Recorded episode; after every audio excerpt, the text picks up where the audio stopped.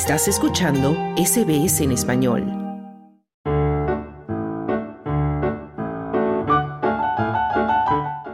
Hola, mi nombre es Claudio Vázquez y esta semana te traigo dos noticias positivas que hacen del mundo un lugar mejor para vivir. Vamos a comenzar hablando de una buena noticia, sobre todo para los amantes de los animales y en especial de los perros, porque algunos días atrás en el Parlamento de Corea se aprobó un proyecto de ley que busca prohibir el consumo y la venta de carne de perro. Esta propuesta de ley espera acabar con una histórica costumbre en este país asiático. En Corea del Sur se solía asociar el consumo de la carne de perro con una mejora en la resistencia física ante el húmedo verano coreano. Sin embargo, esta práctica está cada vez menos arraigada entre la población joven del país y son principalmente las personas mayores y algunos restaurantes específicos quienes siguen promoviendo y consumiendo la carne de perro. Pero a medida que más coreanos consideran a los perros como mascotas familiares, además de las crecientes críticas sobre cómo se sacrifica a los perros que serán consumidos, se ha hecho cada vez más inusual este alimento. Algunos críticos del consumo de perros acusan que estos son electrocutados o ahorcados al sacrificarlos para obtener su carne, aunque los criadores y comerciantes argumentan que ha habido avances para hacer que el sacrificio sea menos terrible. El presidente de Corea del Sur, Yoon Suk Yeol, es un amante de los animales, pues posee seis perros y ocho gatos, y es uno de los grandes críticos del consumo de carne de perro.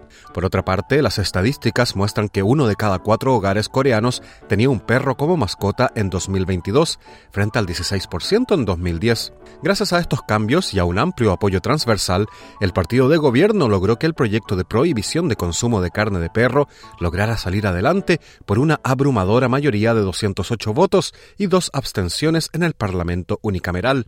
La legislación entrará en vigor tras un periodo de gracia de tres años. La cría y el sacrificio de perros para producir carne para consumo humano se castigará desde ahora con hasta tres años de prisión y multas de 30 millones de wones o casi 35 mil dólares australianos. Animal Welfare Awareness, Research and Education, una ONG con sede en Seúl, publicó hace unos días una encuesta que evidencia que más del 94% de los participantes afirmaron no haber comido carne de perro durante el último año y alrededor del 93% dijo que tampoco lo harían en el futuro. Otras encuestas han mostrado un respaldo a la prohibición de alrededor del 56%. Anteriormente, algunos proyectos para prohibir la venta de carne de perro fracasaron ante las protestas de la industria. Ahora el nuevo proyecto de ley ofrecerá una compensación para que las empresas puedan abandonar el comercio. Ante la aprobación de la nueva ley, los productores de carne de perro exigen al menos 2 millones de wones o 2.000 dólares australianos por perro para compensar las pérdidas de los próximos cinco años, además de los costos de las instalaciones que dejarán de existir. El Ministerio de Agricultura de Corea del Sur dijo que consultará con las empresas relevantes para así garantizar que continúen operando de manera estable y brinden el máximo apoyo dentro de un rango razonable. La prohibición afectará a 3.500 granjas que crían 1,5 millones de perros, así como también a más de 3.000 restaurantes. Así que esta es una buena noticia para los perritos coreanos y para los amantes de estos hermosos animales, aunque seguramente no tan buenas para los productores y consumidores de carne de perro.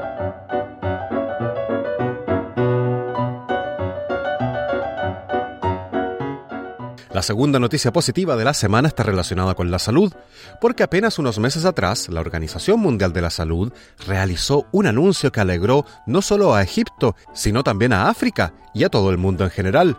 Pues tras una campaña nacional contra la hepatitis C, este país árabe se ha convertido en el primero en el mundo en vías de acabar con esta epidemia antes del 2030. Y esto es aún más meritorio, pues hace apenas una década Egipto era el país con mayor prevalencia de hepatitis C en el mundo. Esto lo llevó a buscar una solución, por lo que entre el 2014 y el 2020 se embarcó en una de las mayores campañas sanitarias que se han realizado con el objetivo de borrar la hepatitis C. Así se movilizó a decenas de miles de miembros de su personal sanitario y se examinó a 50 millones de personas y se trató a más de 4 millones de egipcios. Gracias al éxito de la medida, Egipto está exportando ahora su exitosa fórmula y asistiendo a otros países de rentas bajas y medias, sobre todo en África, para replicar su programa y eliminar esta enfermedad. Para explicar un poco el contexto de la aparición de la hepatitis C en el país árabe, hay que explicar que esta epidemia tiene sus orígenes en una campaña de salud diseñada para tratar otra epidemia anterior. Entre los años de 1940 y 1970, el país tuvo que lidiar con una enfermedad causada por gusanos parásitos que se contraía al estar en contacto con agua infestada del Nilo. El único tratamiento que existía entonces para tratar esa enfermedad eran inyecciones intravenosas, aunque todavía no se conocía el virus de la hepatitis C y no se disponía de jeringas desechables al impulsarse una campaña nacional para deshacerse de la enfermedad del gusano del Nilo, a partir de los años 50, lamentablemente se propagó sin querer el virus de la hepatitis C. Esto sucedió al utilizar las mismas jeringas para 10 o 20 personas, así se propagó sin querer esta enfermedad. Para principios de los años 2000 la enfermedad del Nilo estaba prácticamente erradicada, pero en 2008 una encuesta demográfica y de salud reveló que el 15% de los egipcios tenía anticuerpos contra la hepatitis C, de modo que habían estado en contacto con el virus, y un 10% de las personas de entre 15 y 59 años vivía con una infección crónica. Siete años después, otro estudio detectó que su prevalencia de la hepatitis C era del 7% entre los adultos. Esto llevó a que Egipto fuera considerado como el país con la mayor prevalencia de hepatitis C en todo el mundo. Casi cada familia del país tenía un miembro infectado con esta enfermedad. Las consecuencias para el país fueron igualmente dolorosas.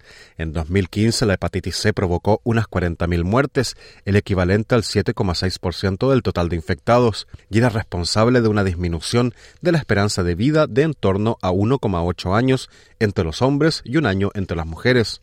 Es por esto que se fundó en 2006 un Comité Nacional para el Control de la Hepatitis C y dos años después se lanzó el primer programa nacional que perseguía aumentar el acceso al tratamiento.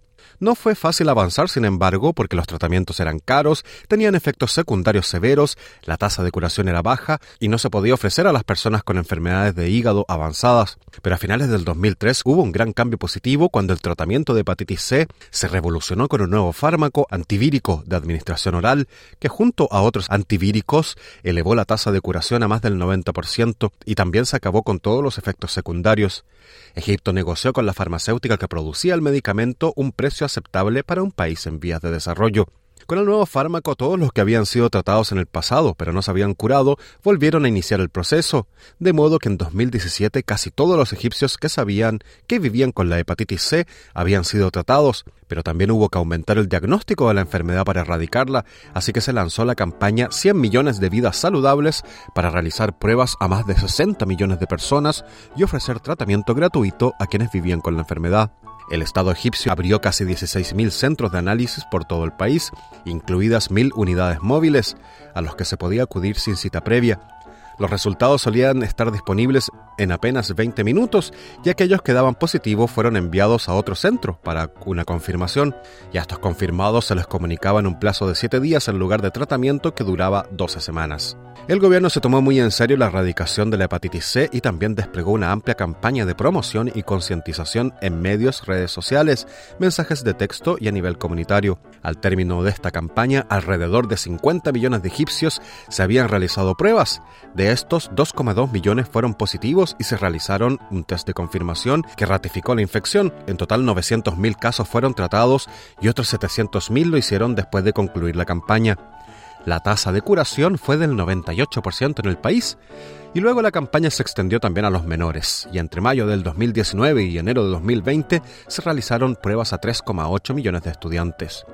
Gracias a esta campaña se ha pasado de una prevalencia del 10% de hepatitis C a una prevalencia del 0,3 al 0,4%.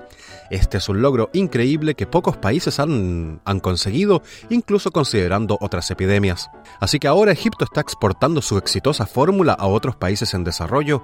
Esta es una gran noticia que positivamente en millones de vidas humanas. Y con esta noticia positiva concluimos nuestro segmento de esta semana. Muy buenas tardes.